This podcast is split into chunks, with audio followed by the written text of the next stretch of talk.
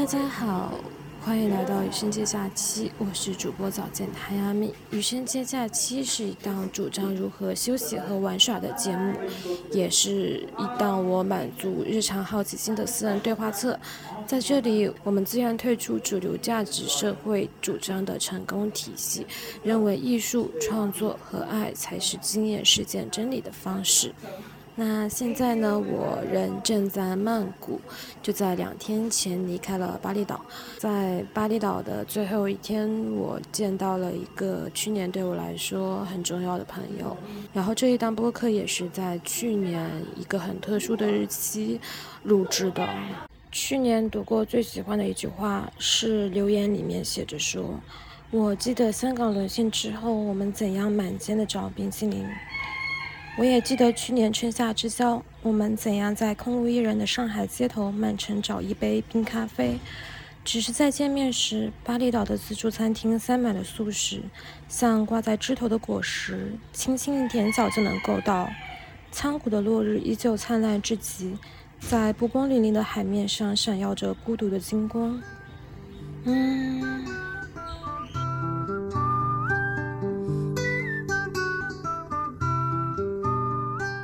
如果在上海，我也想去豆瓣工作。现在就算了吧，你过去只能是做删帖的。哎哎哎！随时随地都会有消息进来，有 bug，有需求，你就得去写去处理，就你没法停下来。因为是你开始做管理的时候，那特别痛苦啊！那种痛苦就在于说，你必须要去把一些你身上的。共情开关给关掉，把这个开关关到一定程度的时候，你就会把他们当机器，不会把他们当人。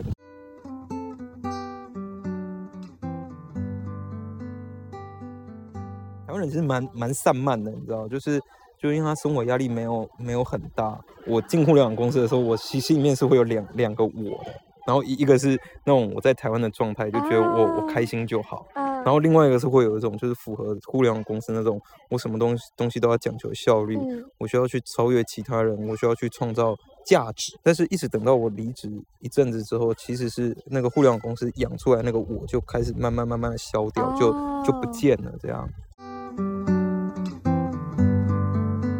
我的父亲他们有经历过台湾经济飞速成长的那一段，台湾大概在一零年之后才渐渐的有这些报道出来，就是哦，原来我们拿了很多东西去换，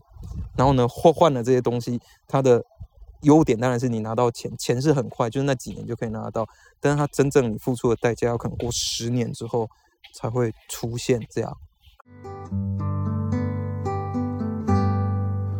其实有的时候我去教瑜伽还是干嘛，其实那事实上他在修复的是。你自己，你你的人呐，就是你自己跟自己的关系。因为我觉得这个社会问题其实很多，然后唯一可以去治愈，就是其实就是人跟人之间的关系。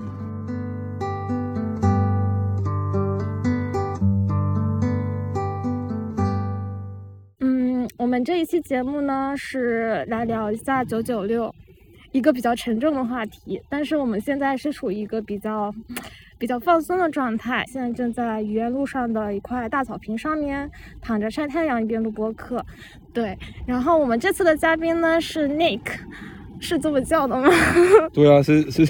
是这样叫。天哪，你讲话好震惊啊！我的妈呀，这样对对对比下来，普通话又不大好。好，你继续。OK，嗯，然后我们先让他介绍一下他自己吧。你可以介绍一下你自己。我我叫 Nick。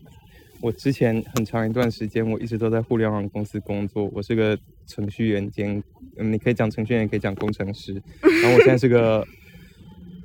我现在我我现在人在外企工作。然后呢，我的工作基本上是 work from anywhere，所以我在哪里工作都可以，人生非常的自由。这样。哎，我突然想到有一个段子，你知道推特上面就是有个人在那个微软工作嘛？嗯。他说去微软工作好像也没有那么，也没有大家想的那么轻松，是大家想象不到的轻松。对啊，你你你不知道有很多在硅硅谷工作，像有一些上海啊，有一些养老公司，像 SAP 或思科啊。他说哦，在思科我们没有所谓的 work life balance。他说，因为你只有 life 啊，你怎么会 work 呢？没有 work 啊，所以你不需要 balance 啊。这个真是太拉仇恨了。这这真的，我之前在有一次面试 SAP 的时候，周周五三点，那个面面试官说他要先结束面试，因为要去踢球了。三点就去踢球了。对呀，他们团队要去踢球，你知道吗？每个周五都要去踢球，你不能，你不能影响他们踢球，所以他面试要提早结束。哎，你知道与之相对应的是什么吗？就是有一些互联网公司，互联网公司他们会晚上十一点钟、十二点钟的时候面试那个候选人。如果你不接受面试，说明你就受不了这里的一个呃工作的强度，他就会用这个晚上深更半夜来去面试的这一个呃这个怎么说制度这个方式来去筛选一些肯吃苦耐劳的候选人。你你，你不用这样说，我以前。在当面试官的时候，都有都有面试者说他们愿意排到十点十一点，他们就为了尽快拿到 offer。我感觉说你们可以不要卷我吗？我求你了，我想下班，但还是没办法，你还是必须被他们卷。是不是也是一种变相的向你表达我其实是可以加班的这样一种？对啊，是啊，这这很这很多啦。然后不然就是你在面试的时候，尤其是那个。毕业哦，真真的有那个毕业生一进来啊，他可能也知道互联网公司会加班，他一进来就说：“我愿意加班。”我心里想说：“天哪，你们可以不要这样吗？”你你你在那个互联网公司待了多久呢？我其实进互联网这个圈子比较比较早哎，就是我以前知道，我先说我是台湾人，所以我大概二零零七零八年的时候，我在台湾就有去那种互联网公司实习，其实也是讲讲实习都是。都是幌子，就是你不是很想上课，所以你就跑去帮人家写代码，然后赚赚零用钱，然后接着去交女朋友这样，因为你知道出去约会是要花钱的。然后，然后来来到中国大陆是一三年的时候，从一三年一直到二一年的时候，一直都在互联网公司这样，所以这样十年应该有了吧，将近十年的时间。对，其实你如果加以前在台湾实习啊干嘛，那就绝对超过十年了。嗯，所以以前。以前我刚入行的时候还没有移动互联网这回事。嗯，那个时候应该是刚起来吧？没有啊，零七零八年的时候。哦，零七零八那没有，那没有。还还没有，你知道那个时候，那个时候我去北京当交换生的时候，你要看大众点评还是一个一个 PC 版的页面，这样桌面短。那个时候有大众点评。哦，那时候大众点评。那个时候也有豆瓣哦。对对对，好像这两个都是比较早的。对，然后但是那那个时候豆豆瓣还都非常非常的原始，这样就是也不是所有的书都找得到，但是它都没有它都没有移动端的。嗯，那当时你来北京的时候，当时有什么比较在风头上的互联网公司吗？豌豆荚啊，那个时候豆豆瓣豆瓣也算是啊，然后再再往后的话。再往前哦，有有一阵子还有什么 O O to O 也非常非常的盛行，这样，然后那个那个时候还会出现很多新兴的电商电商平台啊，就是或者是一些垂类，像早年像有做做什么母婴的啊，那个宝宝树啊之类的，然后然后例如来说还有做线下美甲，像合理家，还有还有我还记得那个时候美团还非常非常的小。后后来那个时候 logo 还不是袋袋鼠，好像是一个好像是一个圆圆形的，就是就是写的美团这样。那是美团非常非常早期的 logo，那个时候美团也都还是非常的小这样。嗯。后来那个时候我还记得还有一间互联网公司也会被报道叫搜房网。什么？搜房网啊？哦，那不是那个张一鸣做的那个？对，然后那然后那个时候在旅旅游界的话，其实也不是携程一家独大。那个时候好像还有翼龙啊、去哪儿啊，然后途牛啊之类的。嗯。就那是属于一个比较百家分争鸣的年代，这样。但是后来渐渐的就因为并购，然后很多互联网公司倒掉，然后就渐渐的变成你现在互联网公司看到这个样子，这样。嗯。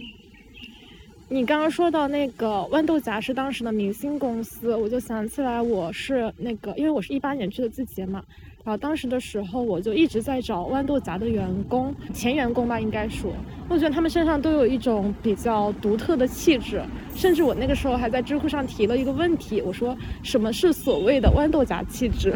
然后后来有一个。谢邀，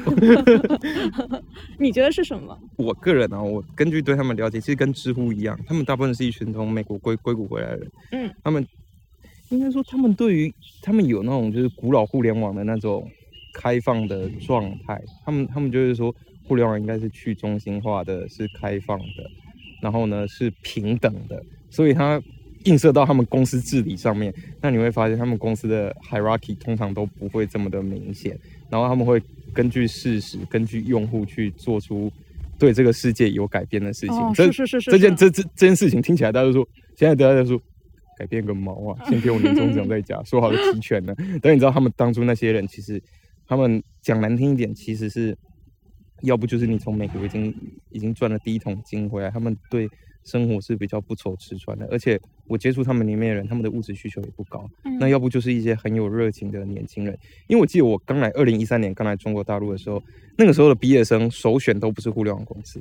首选都是去外企。嗯，所以那个时候可以进亚洲微软亚洲研究院，基本上就是超牛逼还是干嘛？然后就是那个时候不是有个段子吗？这也不是段子，是真实。我们以前我们班最差那个人去了一个什么公司，叫什么美团的，这样。嗯。二零一三年、一四年的时候，那个时候是你比较差才能去互联网公，才去互联网公司。嗯。然后那个时候互联网公司基本上都是相对来说比较平等、比较扁平，而且也充满活力。因为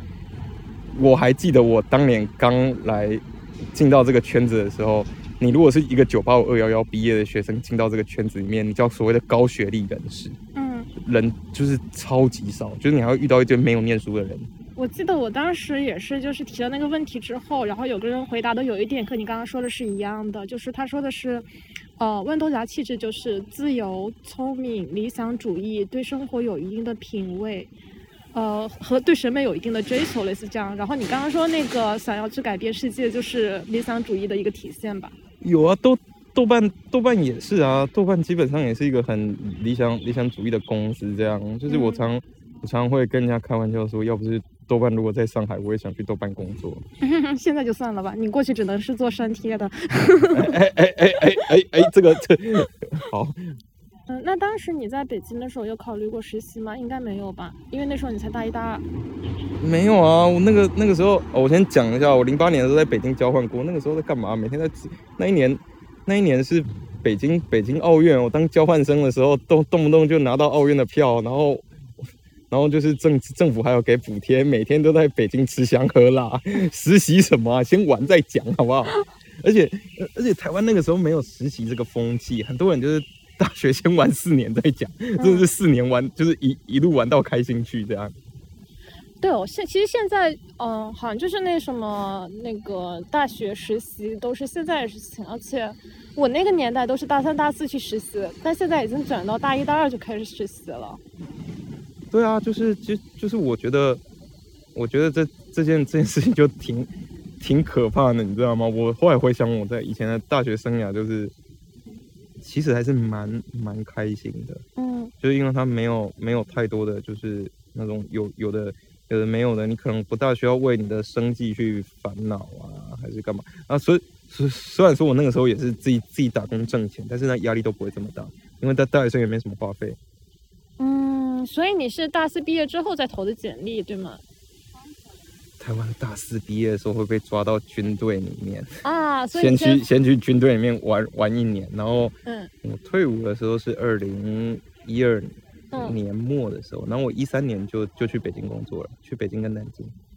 当时你去北京的时候选的是什么样的一些一个公司呢？就是一个形容词就好，不需要具体名字也可以。那个那那些公司早早早就倒了，那个都是我当年在当交换生的时候认识一些朋友。那个时候整个互联网浪潮起来的时候，就是你可能是一些年轻人，然后你只要真的是画画投影片就可以拿到钱，然后拿拿到钱之后，你就可以去开公司，然后可以开始去做事情。那是一个蛮蛮浪漫的年代吧，就是你拿到钱相对来讲比较容易，而且很多题材并没有被做，而且呃，可能是投资人也不懂吧，你随便忽悠他们就会给你钱这样。嗯，你在来上海之前是在北京吗？哦，不对，你应该是经去过很多地方的。对啊，我去过，我去过很多地方，就是我后来从互联网公司，就我觉得都一段一段的，然后之后就去了。有一阵子是当 freelancer，就是去当哦，那那个时候中国互联网有有一阵子非常的有趣，就是因为大家都知道热钱在往里面涌的时候，所以很多人是需要去做雏形跟 prototyping，然后去去跟投资人路演嘛，就是去去讲讲投影片啊，然后做做 demo，然后会有一些团队，就是他们需要做 demo 的时候，会去找一些程序员，然后在很快的时间里面把雏形做出来。嗯。然后那个时候有时候就可能飞到北京或某个点去。帮人家做这件事情，然后就是可能一个月做完之后，你就领了十万人民币现金，然后就走了这样。那个时代的十万美呃十万人民币，那是很多的数字吧？那这但是因为他们拿到这些东西之后，可以去骗一笔钱的。嗯哼。因为那那个时候整个互联网圈子其实很很浮躁，就是你每天都会听到谁谁谁又融了多少钱，哪哪哪哪一家公司又又给员工多好的福利，就一直一直都是这样的消息不断的在轰轰炸你。我还记得那个时候有一些互联网公司甚至开出来，在一三一四年的时候，那个时候在上海给应届毕业生。四十万人民币的薪水，哇，这么多！什么时候的事情？一三年这是一三年的四十万呢，不是不不是你现在可能在二零年说拼多多我给就是就是应应届生或者是阿里给应届生这种薪水，不是的，那是一三年的上海。稍微等一下，我们要不要往下移一下？太阳到后面去了，好摆烂哦，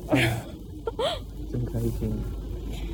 嗯，继续。刚刚说哪了？呃，刚刚说到一三一四年的时候，特别多的热钱涌进来。对啊，那个热热钱多到多到不能再多啊！就是什么莫莫莫名其妙的案子都都可以拿到钱，你知道吗？然后这个热潮大概在一八一七一八年之后就渐渐渐渐的消退，就大大家投资人也没有那么笨了啦。然后就是整个社就是移动互联网也渐渐发展起来了，就是大家也知道什么东西可以做，什么东西不能做了。嗯。那一八年就正好是我走入职场的年份，好惨啊！赶上了投资人变聪明的时候。嗯，我记得是我是一七年的时候开始实习的嘛。嗯。虽然对于你们来说，可能这个阶段是处于一个热潮在慢慢的退去的时候，但对于我们来说，那个时候好像互联网大厂还是最好的选择。这没有错啊，因为因为一个产业开始发发展的时候，它它就是。以下是个段子啊，但是我觉得，我觉得这这也是有迹可循的，就是一旦你会发现有你的公司会出现很多念 MBA 的人的时候，就代表这个产业逐渐成熟了。嗯，就是这个这个产业里面会出现很多就是超级名校进来的人的时候，就就会就会很特殊这样。嗯，就跟就跟以前我早年在互联网公司工作的时候，什么程序员哦，你真的是他们都不是学计算机的，什么念中文系的啊。本科没毕业的，念物理系的，物物理系可能比较说说得通，这样还是理理工科，就什么奇奇怪怪的人都有，你知道什么念念什么法律系的来帮帮你做交互设计的，这样，这种真是太太多了。嗯，那样会比较好玩是吗？就是一群不正常人这样。嗯，你会觉得那个时候更好玩吗？哦，那那个那个时候那个时候好玩，就就真的相对来说会。我觉得是一个人的，你的人口的多样性会比较会比较多元一点，那不像是你现在就是可能逐渐的大家都会长得一样，对对对对对，就一个萝卜一个坑嘛。那的的确来说，我也会觉得，我后来是一八一九年之后也逐渐真的会有那种感觉，就是你在招聘上面，你真的可以招到很好的学校的学生。你不要讲怎么九八五二幺幺了，我以前。工作的时候可以招到一个，刚入行的时候可以招到一个九八五的，你都要你都要哭了，你知道吗？感动哭。好不容易招到一个九八五的，然后你知道，一直到我快要离开互联网这个圈子的时候，那个时候校招基本上就是哈佛、斯坦福、福，然后 Berkeley 这种公司一排，这种学校一排让你选，这样。我们那一代的话，其实我觉得是最后一班车，就是不紧不松的一班车。就我那一代的话，其实野鸡各路野鸡还是能入场，比如说我自己本人。因为因因为互联网公司早年它是对学历的要求是很低的，就是基本上它反倒是在面试流程上面会问你很多问题，大家喜欢一些就是机灵古怪的人，这样就是就是我就经常开玩笑说，互联网公司就养了一堆珍奇异兽这样，不然就是我都说啊，真的大家都是社会边缘人，社会边缘人就是遭遭受主流社会排挤的人这样。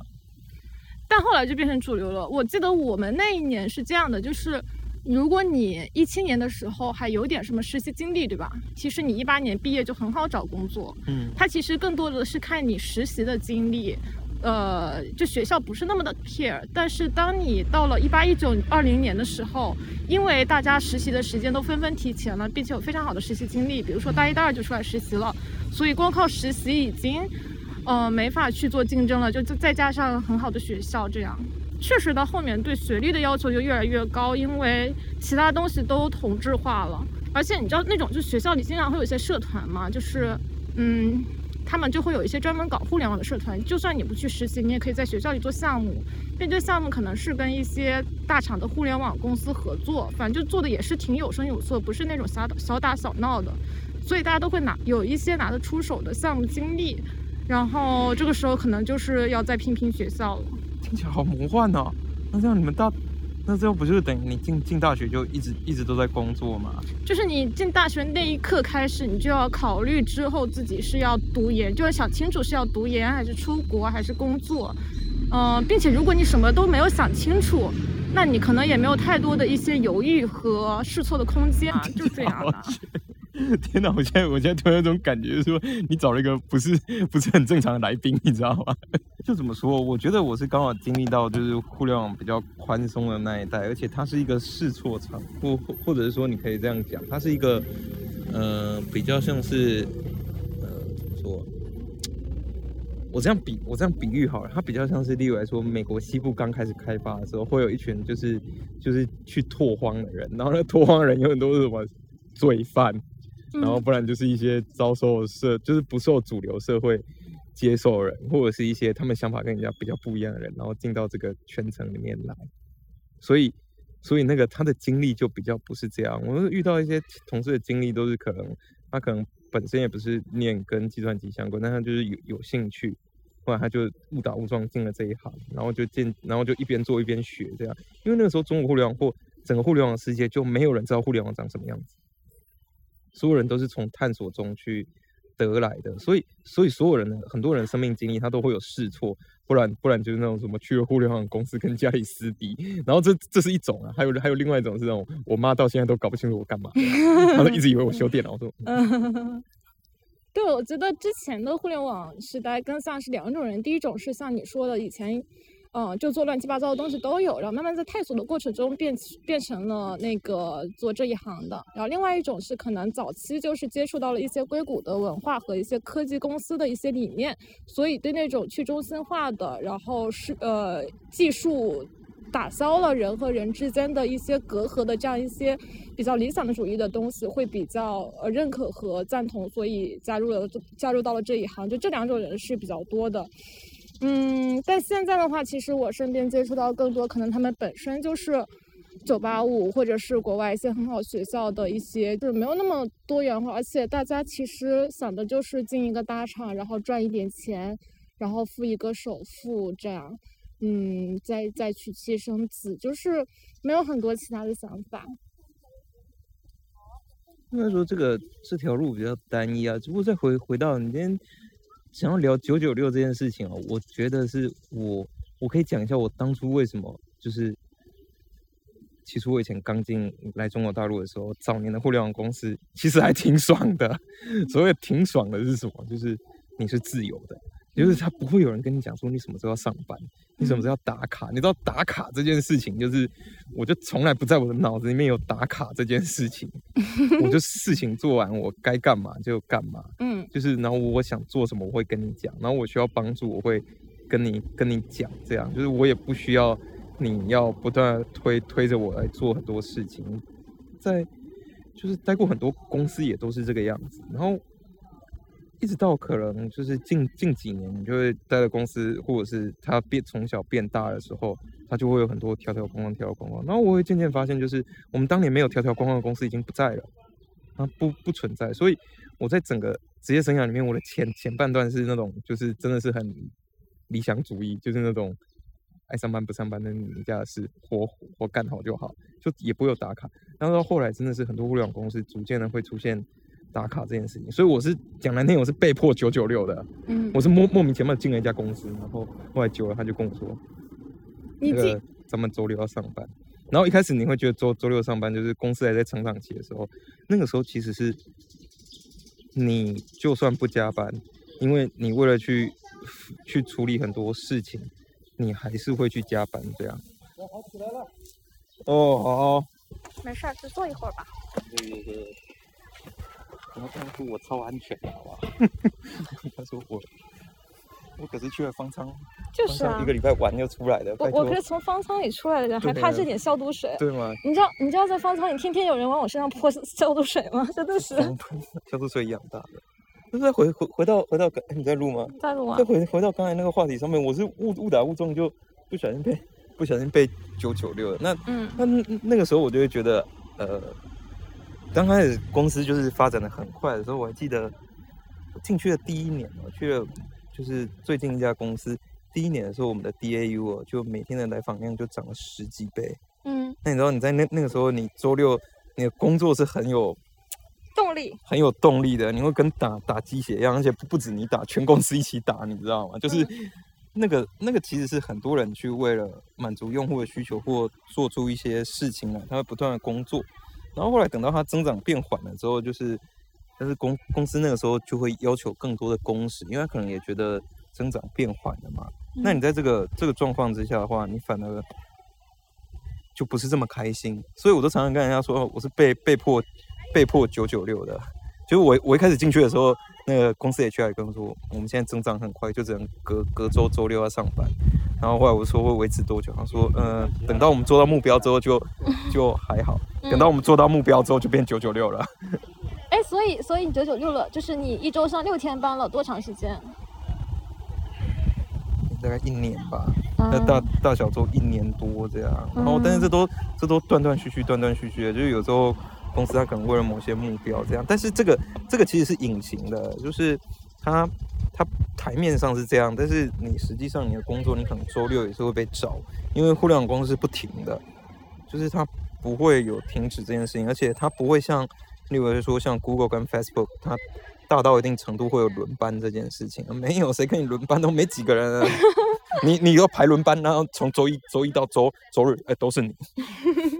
对，因为整整个模块或者是整个模块就只有你们组在负责，那你们组就这么几个人。嗯嗯嗯嗯，懂。所以你们当时大小周是吗？还是还是一周六天？大小周啊，九九六啊，都有都有就是做过这样，而且而且其实人家在讲九九六，实际上。真实的互联网公司，他们在操作上面，我们经常会开玩笑，所谓的九九六，他说，要是早上九点来，晚上九点就可以走，那也挺爽的。你知道，待过互联网公司都有这种感觉，就是一天工作十二个小时算短的。嗯哼，呃，就是就是他他并不是他。的工时实际上是超越十二个小时。我觉得它是无孔不入的，它不是说是有几个小时固定的，你这段时间就要工作，而是说它是就是随时随地都会有消息进来，然后你得去回复，有事情、有 bug、有需求，你就得去写去处理，就你没法停下来，这个事儿是你没法控制的。它不是像我后来就是在外企或者是一些别的公司，它会有一种就是那种这是下班时间，你不应该去打打扰人这样这件事情，那反倒。反倒是他就会觉得说你是应该要去处理，即使你是在一个放假的状态，你就是要去处理这件事情。就是他会不断的去侵入你的生活，然后当所有人都整个公司的人都觉得觉得生活被侵入是一件很正常的事，你不能接受，那是那是你不适合这个环境这样。你说这个，我想起来就是和外企对比起来，就是我一八年时候在那个前前司的时候，然后当时是跟。呃，做公公司内部 M 就是飞书的产品经理关系还挺好的，然后他就跟我讲了一个需求，就是有一个国外的一个同事提了一个需求，说能不能飞书加上在线和隐身的状态，因为他下班之后是需要隐身，就是下线的状态，就是表示不要再来打扰我，嗯，这种。就他们会有一个这样明确的界限，然后想要体现在工作 IM 上面，但我们这种是不存在的。然后甚至我前司出了一个什么样的一个一个功能，就是它会显示你多少分钟之前在线，就比如说一小时一小时之前活跃过这种，然后这个就其实是可以推算出你的下班时间的。比如说你呃十二点钟下班对吧？然后你可能一个小时没看那个那个手机了，然后它就会显示一小时之之前查看过。所以我觉得这个东西就很可怕。哦，对啊，这个这个的确，这个的确是啊，就是说我我觉得，我觉得几分钟前活跃这件事情，其实其实我觉得工具是工具本身呢，只是说你的整个团队文化是什么，就很像我现在工作外企，其实是说你可能消失一阵子还是干嘛，大家也不会不会对你有讲讲什么话，但是你很很很久如果都做不出活来，大家还是会会会有点嗯。还是会对你很有意见，这样。但是，但是他是他真的是纯看产出的一件事情，这样。因为我现在工工作都是远程办公。那我说回回过头来，其实中国互联网公司对于你这种随时都要在线这件事情的要求，事实上是挺高。尤其是当你当到管理岗的时候，你真的是把你的灵魂跟肉体都交给他了。你快讲一下你那个浴缸的经历。有有有很多嘛，因为以前还有做过一阵子电商嘛，就是我还记得有一年双十一，我们就要赶一个东西，然后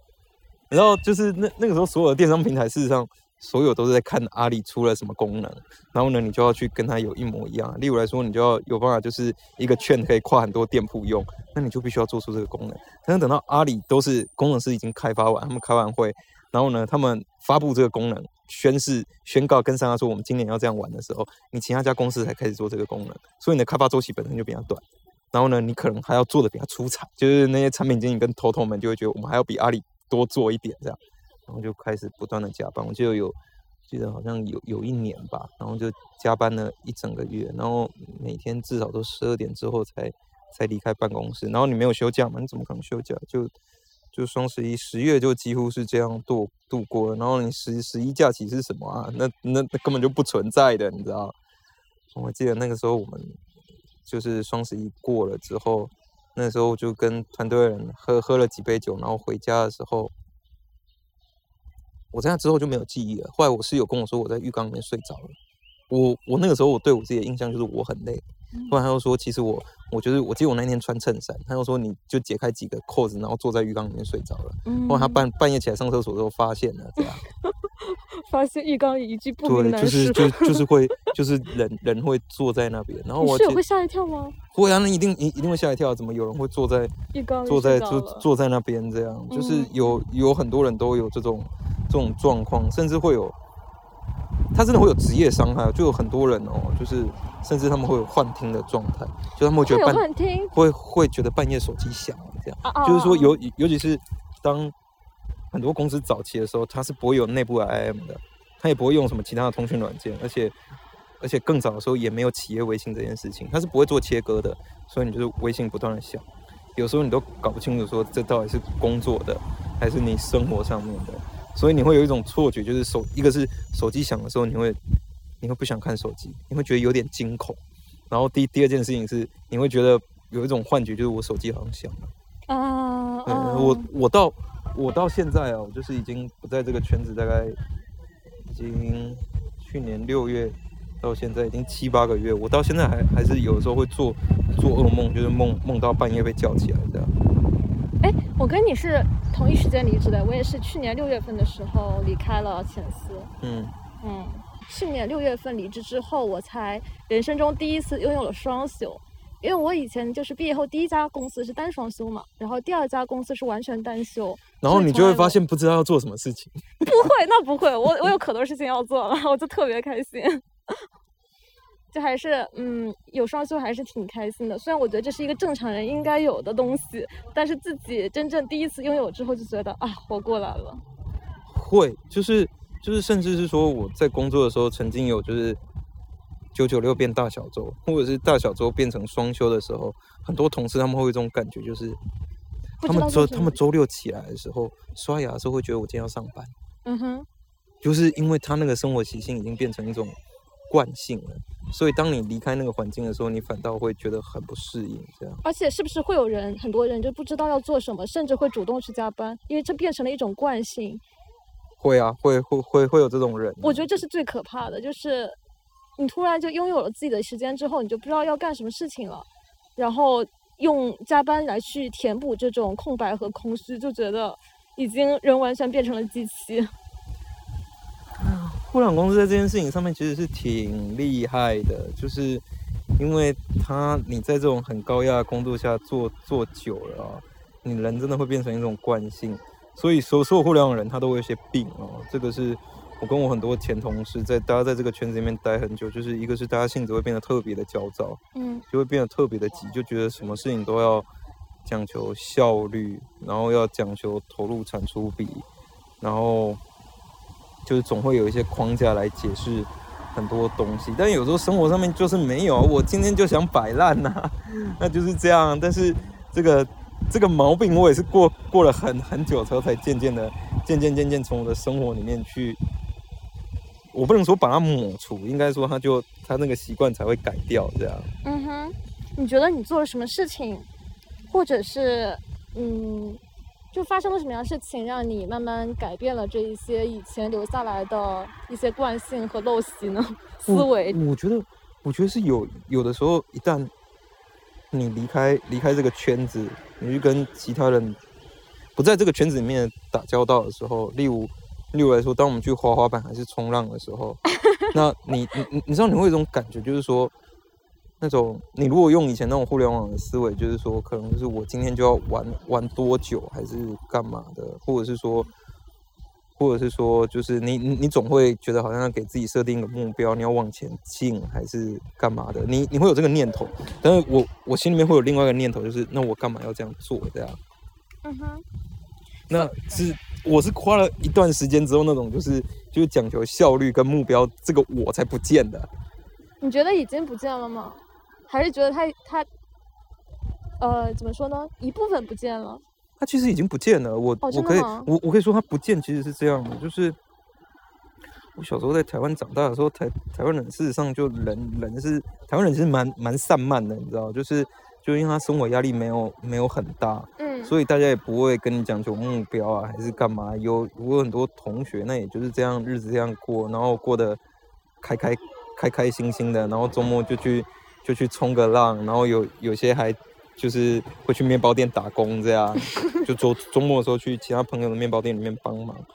那他也不是为了目标，他就是为了我就是开心，我就是好玩这件事情。嗯。我觉得，我觉得有很多时候，我进互联网公司的时候，我心心里面是会有两两个我的，然后一一个是那种我在台湾的状态，就觉得我、我开心就好，嗯，然后另外一个是会有一种就是符合互联网公司那种，我什么东西东西都要讲求效率，嗯。我需要去超越其他人，我需要去创造价值，就是嗯这里价值是有挂号的，这样、嗯要夸起来的。嗯但是，一直等到我离职一阵子之后，其实是那个互联网公司养出来那个我就开始慢慢慢慢的消掉，就就不哦见了，这样。所以其实有一个很大原因是你的体内本身就有两个人在那边，但是我觉得对于很多我们在大陆土生土长的人来说，可能从小到大的一个，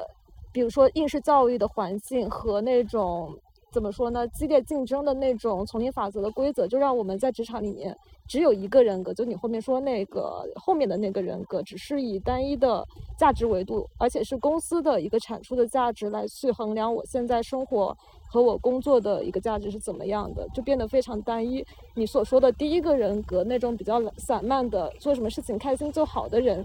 好像就比较少吧。吃过吃比较少，所以我以前在互联网公司的时候，就就有的时候，因为是你开始做管理的时候，那特别痛苦啊。那种痛苦就在于说，你今天你假设来说你要去达成这个目标的时候，你团队里面的人，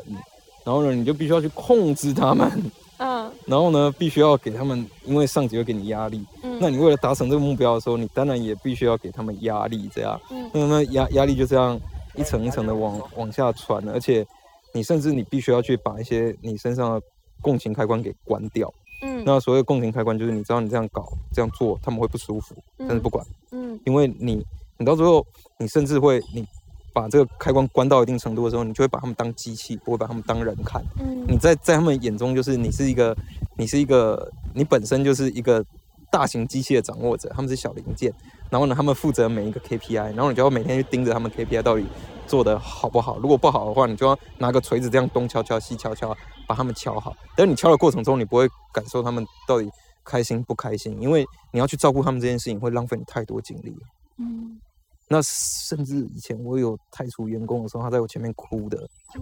嗯哼对，但是你你那个时候能做的事情干嘛？赶赶快把你的供就是这样噔一声把那个开关关起来，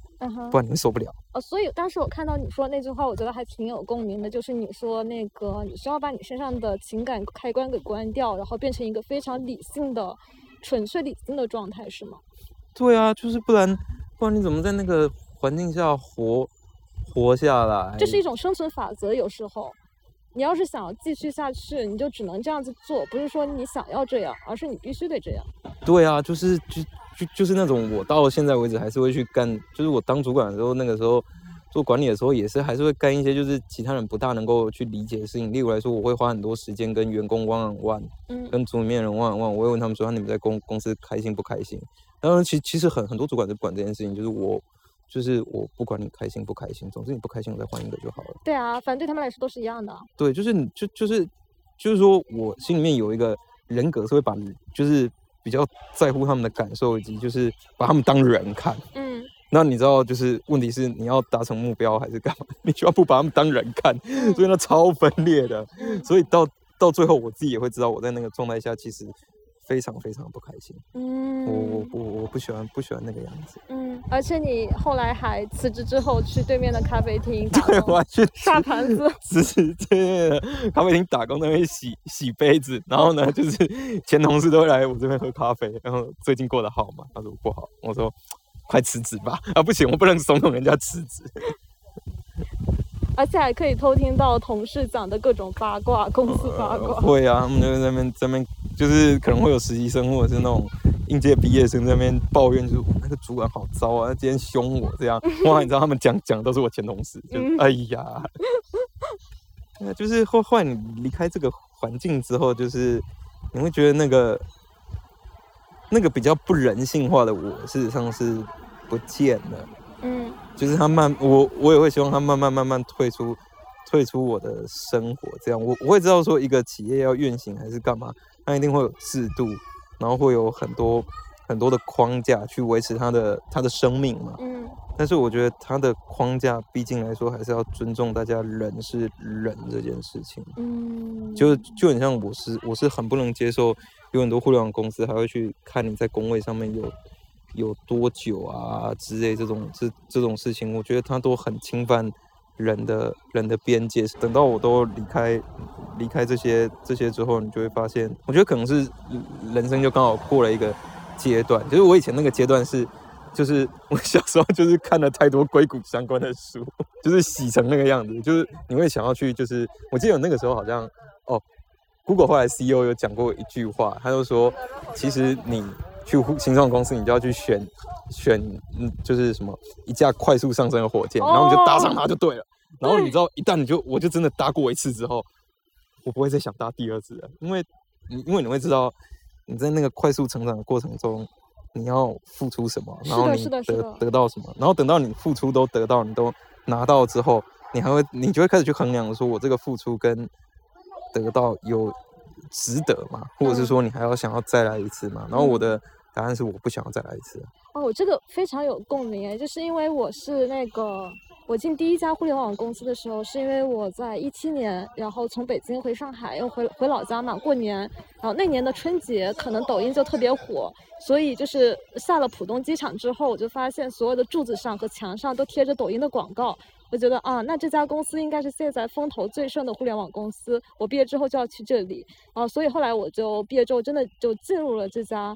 公司，然后后来就是我不是一九年下半年的时候辞职嘛，因为我要从北京到上海，我是看了一遍所有的上海的互联网公司的 list，然后挑了一个发展最迅速的公司，并且我找到我的内推人说，呃，请你把我推到这个公司里面最核心。然后最发展最快的一个部门，然后我就去了，确实是可能最最最就是发展最快的、最核心的一个部门。但是我在做所有这些选择的时候，我考虑的出发点都是说，我需要得到快速的成长，然后我想要进一个呃业务发展最快的公司。但我没考考虑到的是，如果我要这么去做，我付出的代价是什么？没有，你怎么考虑？我跟你讲，你就是你那个时候也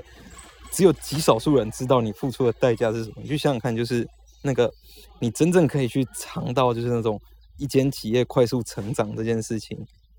一千个里面可能都没有一个人。嗯，所以，所以你是找不到人跟你分享分享这件这件是的，是事情的，你只能自己小马过河去体验。就我们现在的那个投入产出比是不一样的，可能在那个时候他们付出了那么多，能得到一些比较丰厚的物质回报，但是在我们那个年代，就算你进入了一个非常核心、发展业务迅速发展的一个公司，你可能也得不到那些早年的时候那些有的报酬了。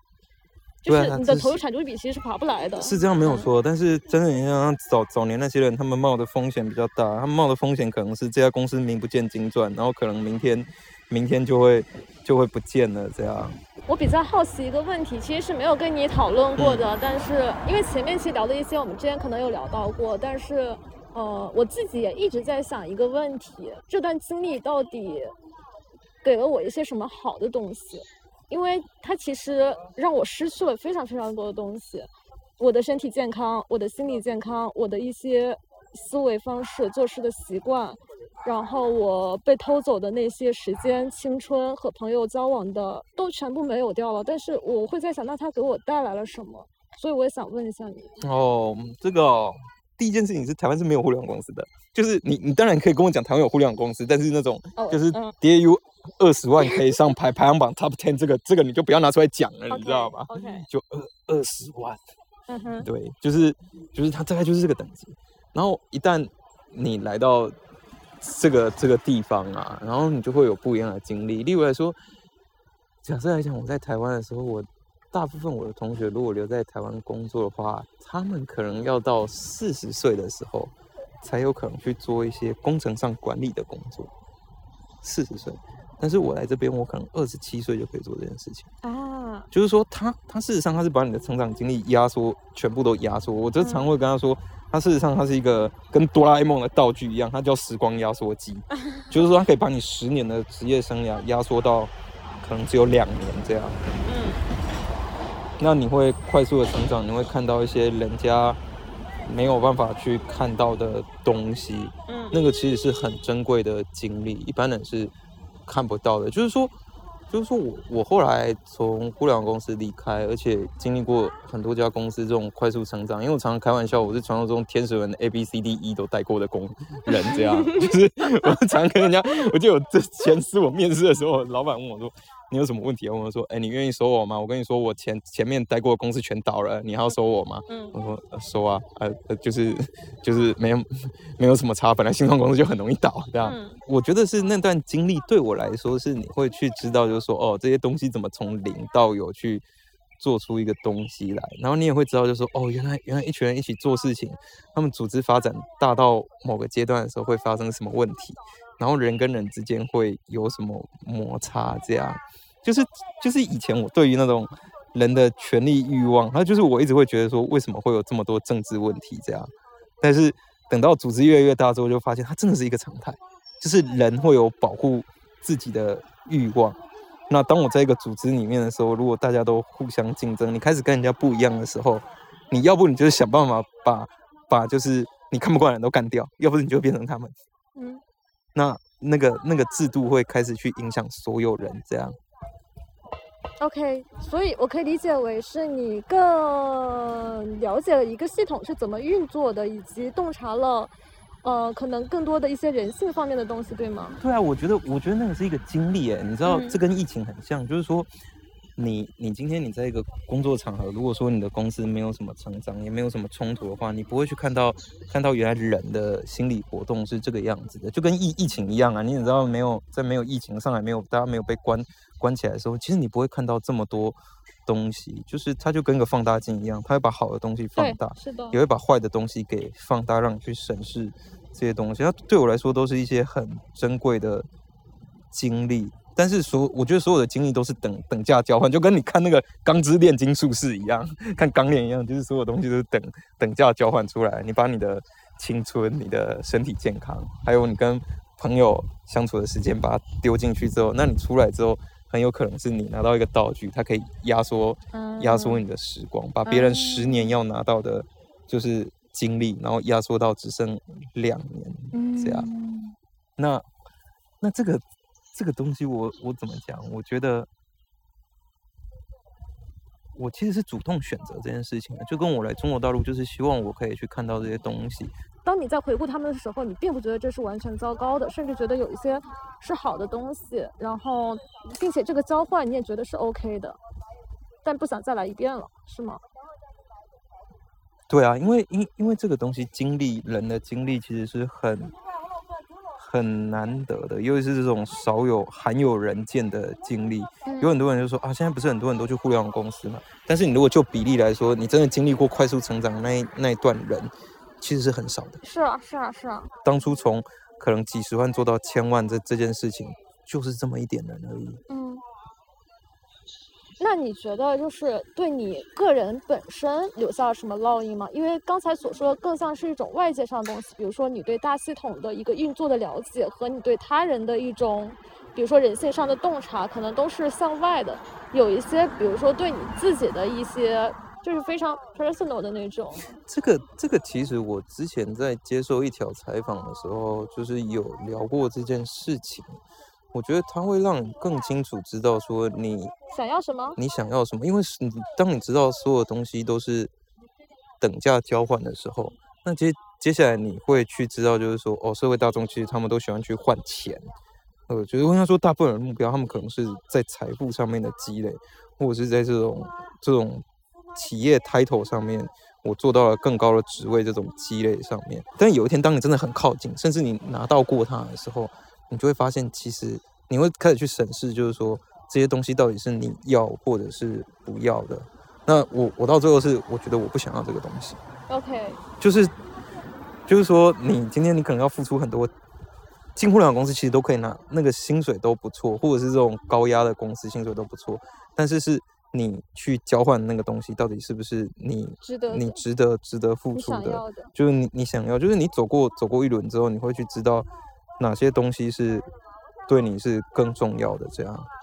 对这个，我觉得就想到了我们上次在那个在徐汇散步的时候，然后路过了一些很漂亮的房子，然后我和 Nick 就在聊说，刚来上海的时候，大家都会想象说我要住到市中心去，住到法住小洋房，法租界的小洋房，然后等我们有一天真正住进去了，发现里面老房子的各种问题之后，就祛魅了，就觉得也不过如此了，然后就会。呃，对这个所谓的法租界老洋房，并不会这个标签和这个象征性东西，并不会这么的呃追求和崇拜了。就是去面这件事情，就是我觉得我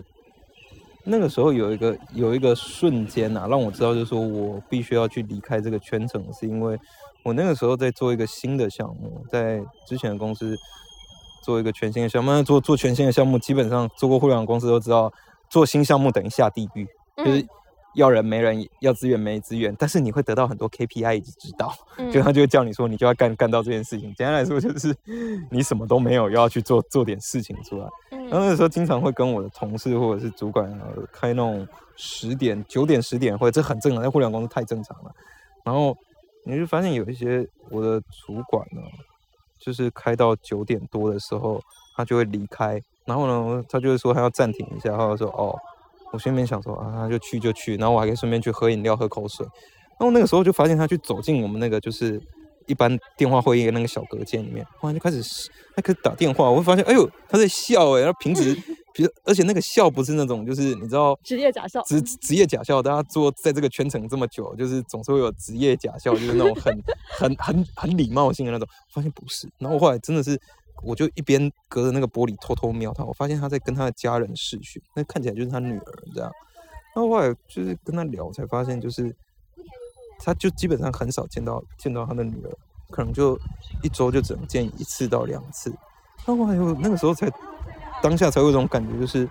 我要去换这个东西嘛，因为我如果再努力一点，我再拼命一点，我有一天就会坐到他的位置上面，我可能就会拿到更多的期权，更好的薪资报酬。然后可能还会有个更好的 title，人们会很羡慕我。但是我真的想过这种生活吗？首先你得有个女儿，哎呀，那你为什么不说要要要先有个老婆呢？啊，没有没有，不一定有老婆，我可以领养，好不好？会领养，我回台湾领养一个。对我觉得我觉得这个我非常有共鸣，就是我在前司的时候，我在跟呃那个阿弟，就是跟那个程序员对接的时候，我觉得从来都是工具对工具，我们只聊需求，我们不聊关于人你的兴趣爱好什么，你出生在哪？里，你喜欢什么样的东西，你结婚了没有，这些都是不会聊到的，只会聊需求本身的东西。然后有一次我就去一个程序员的那个工位上面去对需求嘛，然后结果看到他的，他其实是一个蛮年轻的一个男生，我一直以为他可能刚毕业，但直到看到他手机的屏保是一个大胖小子，就是一个小婴儿，很可爱，然后在那边就是呃四脚朝天的样子，我就突然哦感觉到啊他是一个父亲，但是他是一个丧偶式的教育，你懂吗？因为他每天工作到十一二点才回家，然后一天一周工作六天的时间，就非常的让人觉得有一种割裂感。那一刻，他就是成为了一个，呃，有有有一个很小、很很很小小 baby 的一个一个父亲，不是一个只跟你对需求的机器。然后就是我们前司也是那种晚上大概六点钟开饭嘛，然后开完饭之后可能就是会有那么两个小时的吃饭时间，然后这个这一段时间你是可以吃完饭下楼放放风的，我们都叫监狱放风，因为它确实就是你在楼下转转，然后这个时候有时候你就会看到有一些人，他们可能把他的孩子，特别周日的时候，周日的时候把他们的孩子，就他可能是妻子把他孩子带过来跟父亲见一面，然后 探监，对，就是探监，因为这个这个我知道。因为到七点半或者八点，他们马上就要上楼去重新工作了，所以就是那一段一个小时的时间或半个小时时间，他们能够得以，呃，和孩子进行一些微不足道的接触，包括有时候也是用手机的那个视讯，呃，就是视频通话，然后你就会看见他们对着手机露出了一个父亲慈祥的笑容，这是你在职场职场上从未见到过的，包括那种说话的语气，就是和你平时对需求完全不一样，你那时候会觉得他是一个人。我我我我还有一个发现是我在前司的时候，因为我们工作时长实在太长了，每天真的就是十一二点就下班，就不是一个加班才是这么晚，是一个例行的事情，每天都是。然后呃，工作时长过长且你必须要在工位，导致其实大家同事之间就同事就大家心情都不太好，因为非常压抑嘛。所以就是嗯，对需求的时候，其实你会感觉到大家都很暴躁。那种暴躁是无处不在的，他不是说我今天心情不好，所以我我我稍微暴躁一下，而是我每天都处于一种非常烦躁的、非常压抑的状态，然后体现出来的一些语言攻击或者是一些呃情绪爆发都是非常常见的事情。呃，你每天处于这样的一个环境里面，因为你每天都是要跟同事打交道的嘛，就是非常让人非常的压抑和难受。呃，对啊，他就是他就是人嘛，你自己想想看，这些人，那就是工时这么长，睡眠又不足，又不运动。然后呢，社社交生活又这么少，对，他心里就不是很健康啊。那么把一群 心理不是很健康的人关在一起工作，那他们到最后一定互相攻击。对啊。然后，然后就是你知道吗？就是那种在心理学里面啊，就是你心理比较不健康的时候，你就要去，也不是比较不健康。当你在一个比较不是这么平衡，而且不是这么稳定状态的时候，其实要不就是你要休息，要不就是你要去一个相对来讲比较稳定的群体里面去。去学到一些新的模式，然后来安抚你自己的情绪。对，你知道互联网公司就是你本身不稳定，然后身边的人都不稳定，然后大家一起爆炸这样。就每个人就是一颗定时炸弹。我经常就是晚上可能有时候加班到一点钟，看到女厕所里传来了那种类似于哈利波特那个哭泣的淘金娘，你知道吗？那我知道。就就女洗手间里传来了女生的那种哭啼声，然后就是而且你发现可能是那种突然崩溃了的那种大哭声，就毫不压抑的。但这个是会发生在深夜两点的。办公室的洗手间。会啊，以前我会把人家骂哭。以以下是忏悔时间啊，我以前也很暴躁，我以前超级暴躁。我同事都跟我说，从来没有看过你台湾人这么凶。我说没看过是吧？那你真的看过了？暴君，暴君，嗯，不不好啦，就是事后也忏忏悔很多，动不动威胁人家把人家送 PIP，要开人家这样。所以这代码那写的那鬼样的送你 PIP，不好啦，就是。就是那个那个环境，其实都不是很很健康。对，就是真的，你从心理健康来看的话，啊，心理或者是生理健康来讲，它都不是一个好的环境。很畸形。那它其实挺畸形的。那因为因为我的父亲他们有经历过台湾经济飞速成长的那一段，然后呢，以前我家里面的人也有去经历过，像是硅谷发快快速成长跟台湾电子业快速成长那个阶段。其实那个阶段都非常非常的像。台湾有一个地方叫新竹科学园区，就是一般最有名的台积电做做芯片，现在苹果手机的芯片就是台积电做的。然后呢，还有非常多就是芯片设计的公司跟芯片制造厂都在那个地方。当年新新竹科学园区是等于财富的象征，就是你只要能够进到这些芯片业里面，就跟之前的互联网公司一样，就是你会有很好的薪资，但是你也会承受很高的工作压力。什么年代？什么年代？大概是一九，他的年代大概在一九九零年初一直到两千年两千年初这一段时间。嗯，然后呢，甚甚至是说一直到就是金融风暴二零零八年之前，就是这龙光大概持续了十几年。其实现在还是不错的，嗯，那只是那个时候它是属于一个非常快速的成长期。所有年轻人的第一志愿都是进进主科去工作，嗯，就是去去台积电。工作这样，那个那个时候有太多太多这种神话了，就是那种台积电的工程师领了领了股票，就是进去五年领了股票之后退休去开咖啡厅，哎，这听起来好像也很像现在中国互联网公司的故事嘛。但是那个时候是真实是就发生了，我我我就有亲戚是这样，有一天领了股票，然后那个股票当场卖掉就可以换一栋房子，嗯，呃呃，而且还扣完税，可以在台北直接买一栋房子，这种这种事情大大有人在这样，那。那个时候说所有人都进去，但是后来过了过了很多年之后，因为他们当年的高工时还是干嘛的，他们会产生很多社会问题，例如来说，大家会发现，在科学园区工作的人离婚率特别高，什么什么离离离婚率特别的高，非非常容易的离婚。嗯然后甚至说在竹科附近还有还有一家很有名的庙，那家庙叫就是供奉的叫送子观音庙，哦，因为生不出孩子，因为他生不出小孩来。嗯对，然后那个庙就是传说什么，你去捐个几万块人民币，然后就嗯可以生出小孩来这样。哦所以那个庙每年香火很旺，对香火非常的旺，然后捐就是那种捐捐赠也非常的高，因为是因为大家生不出生不出小孩来，你知道吗因为？太累了，因为因为太累了，然后他们的身体也有也有一些问题，嗯然后甚至是说，他们也发现他们的下一代的教育也有问题。就是那小孩子有时候，因为你长期被父母的，尤其是那种所谓你的爸爸妈妈父父母都在园区里面工作的，那陪伴小孩的时间很少，所以他们小孩有些甚至他们在心理跟发育上面都会有一些问题。嗯那是后来台湾大概在一零年之后，才渐渐的有这些报道出来，就是哦，原来我们我们在那一代的人会出现这样的状况。嗯就是我我们拿了很多东西去换，然后呢换换了这些东西，它的优点当然是你拿到钱，钱是很快，就是那几年就可以拿得到，但是它真正你付出的代价，要可能过十年之后才会出现这样。而且而且那个时候其实跟现在中国大陆很像，就是现在也会有什么互联网员工猝死啊，当年园区的工程师猝死也不是新闻的，猝死啊，然后什么肝跟功能失常啊，都是都是很很正常的事情。这样，那台湾就走了这十几年之后，大家才意识到说，我们的生活不能这样搞，因为这样搞其实讲难听也是整个社会会付出代价的。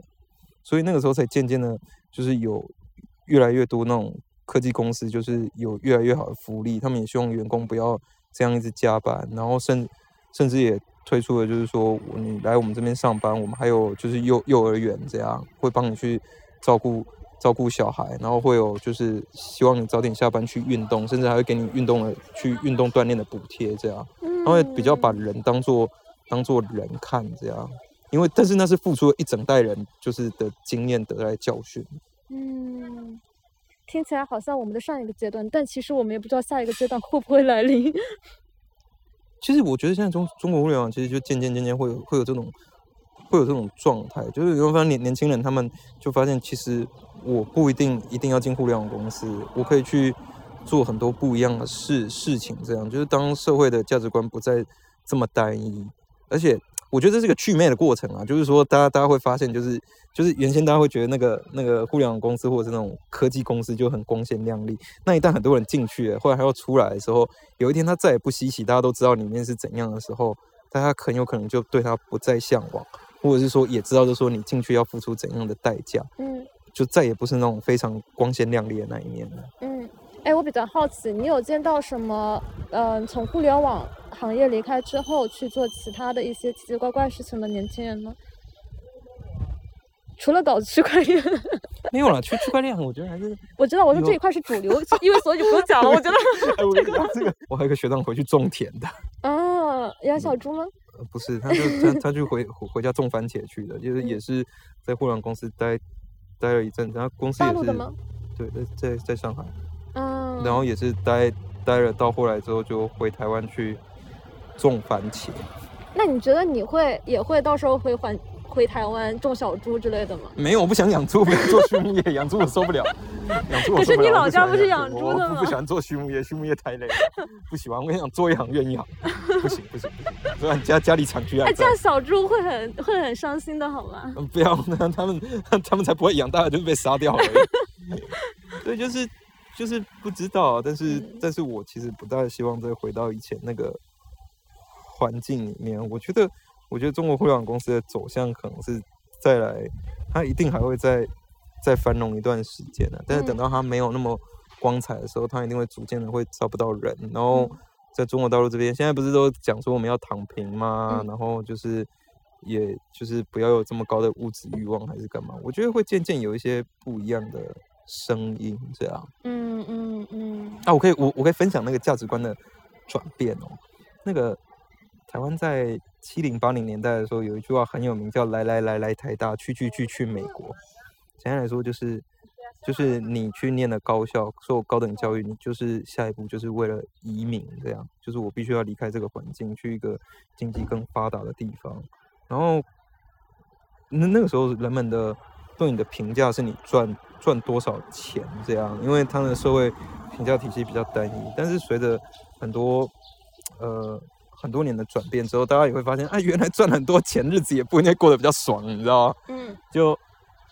大家会逐渐的发现，说事实上，你的快乐跟金钱，跟你住怎样的房子没有怎么样的关系。而且社会也比较平稳的时候，大家会去追求不一样的东西。例如来说，我有同学去做面包的啊，搞音乐的啊，因为因为他们会知道，就是说我想要的东西不是钱买得到的。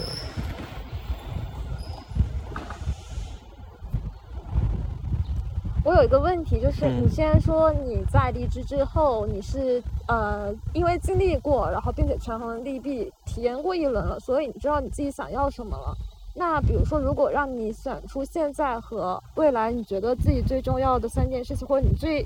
你最看重的三个是什么东西呢？这这好像面试啊！哎呀，面试官你好。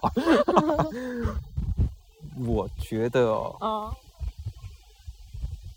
我其实没有非常明确的答案，但是我会知道，就是说我的生活重心事实上会放在人与人的关系上面。OK，就是所谓的关系，并不是那种什么你是那种，例如来说你要有什么亲密关系还是干嘛，而是说你会希望你做的事情是对其他人有帮助的。你。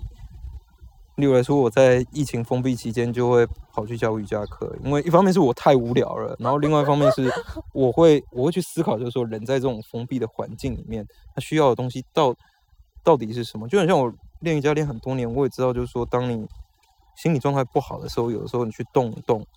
它是有关联，因为我们的身体跟心灵是它不是分离的。虽然很多人会一直觉得它是分离的，但是它其实它有非常紧密的关系的。当你不舒服的时候，你的身体就是会有一些信号让你知道。那当这个社会环境这么纷乱的时候，我就会去想要去做一些事情。嗯，所以如果说你真的很很想做的话，其实是想要去建立那种人跟人之间的关系，明白？去去做一些对人有帮助的事情，这样。因为我做互联网公司，其实做到后来其实蛮蛮痛苦的，就是那种痛苦会来自于说，实际上你是在。这么讲好像对对人的互联网公司不是很好，就是就是本来就不好，就是你好像在做毒药、做毒品，你知道吗？哦，这个比喻我也我也做过。对，就是做做毒品很像，你知道你知道，因为我我后来到后期做做算法，那么做做可精了，你知道吗？就是你在研究如何让人上瘾，就跟你。抖音或快手那种往上滑那种肌肉肌，他们甚至有去研究过哪一根手指头最容易产生肌肌肉记忆，就是大拇指。你知道后来就就真的是做出这种上滑这件事情，以及就是说你滑几个要给你提示，你赶快去把推送打开，然后然后几几个之后要给你那种你一定会双击点赞的视频，这样那些东西都被我们研究过。然后呢，你会发现你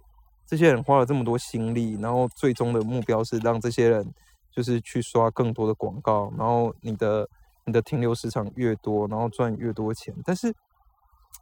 你自己会知道，这其实对社会是有害的。我我可以坦白说，这就是有害的。就是说，人人们开始不断的去讲求这种快速的娱乐哦，这跟这跟我就跟朋友去讲个例子啊，就是说，当九幺幺发生的时候，就是你知道没美国创新大家全了，所有美国人都懵了，你知道吗，他们不只是懵了，他们还。停留在一个很大的恐惧里面，因为在他们的认知里面，他们就不觉得他们有一天的国家会产生这种攻击事件，基本上就跟战争没有什么两样。他们是没有办法想象这件这件事情，人们会开始恐慌。那个时候，美国总统是是布什啊，就是呃中国大陆这边放小布什，小布什给的建议是叫人们不要恐慌，上街 shopping 去。然后，诶，它也是一种方法嘛。但是那那个时候，其实纽约有有很多宗教界的人士，例如来说有一个。有一个越越南的，就是和尚叫一行禅师嘛，你可以在在 B 站上面可以找到他很多视频。一行禅师那个时候就说，他说他他他也没有讲不许讲的不对，他也跟不许，他也在讲说，他说的确来说，你去透过消费或者是去喝酒这种短暂是可以让你忘却这一切，但是你的内心那些东西还是没有被好好的处理以及对待。他就他就会鼓励大家说，你们应该要走出门去跟。关心你们的人以及你们关心的人去对话，去问他们好不好，而不是去出门去消费。他说这个时候是我们人要互相的关心，然后给彼此之间互相有照顾这样。然后在同一时期九幺幺发生的时候，还有另外一个就是瑜伽的 guru 叫 Papati Joyce，他是瑜伽有个流派叫 Ashtanga，他是那个 founder。也也对，你可以讲 founder。然后那个时候九幺幺发生的时候，他的学生问他，都打电话来问他说：“我们明天还要上课吗？”他说：“你们是要来上课的，我们明天还要上课，所有人的日子都要跟以前一样，我们要来到教室练习，然后我们必须要看到彼此这样。那你你你会知道，就是说，你你你就可以去想象说，那我们我居然在做一件事情，我的价值观就不是去。”提倡就是大家需要这种非常快速的消费，跟吸毒一样，你知道吗？然后偏偏妈的，我还在互联网公司做毒品。我懂，我很懂你这种感觉，因为我自己也时常会觉得说，呃，我在我之前是这样，就是我在前司我写过一个 blog 嘛，叫《日常人间观察》，然后里面有一句话是这样写的：说我一直觉得抖音的产品经理是不应该刷抖音的，因为这就像贩毒的人不会自己吸毒一样。这其实特别的高高在上，就是我现在去回顾，会觉得这句话特别高高在上，好像在说你知道自己，你知你自己知道这个东西是坏的，所以你不去用它。但是，呃，你为了让自己生活的更好，或者是达到自己的某些利益，你让更多人去去去用它，就这个事情，呃，就有种不向善的感觉，你知道吗？对啊，它它本身本身就不是不是这么好啊，然后我们也知道，所以。所以说，真的那段时间事实上是挺挺难过的。就是说，你如果现在问我的价值观，我觉得我其实也没有做出什么重重大的决定。我就去互联网公司绕绕了一圈之后，发现就是，其实我这些价值观体系可能在我二十出头的时候就已经定型了。我大概就就觉得我就是我就是想想做这些事情。那我只是去看了其他东西之后，才发现，你到最后你还是要去，你你还是会有那种你的你的满满足感的来源跟你的快乐来源，并不是说我要去做出。所谓多牛逼的产品，而是说你有办法去去碰触到某些人，跟某些人进行比较深度的交流，然后产生这个 connection，产生关系这件事情。所以你要说，我最近在在想说，上海上海好像快不行了，我赶快去欧欧洲念念个念念个书吧，要润了要润了这样。所以虽然我朋友都开玩笑说，他说。你要润，你不是赶快买张机票飞出去就好啊？不像我们还要搞搞搞签证，你又不用签证。嗯。但是我有时候也想说，我想念什么？如果说我想念，我反倒还想去念一些有关心理学相关的东西，因为我觉得到最后还是，因为我觉得这个社会问题其实很多，然后唯一可以去治愈就是人的，其实就是人跟人之间的关系。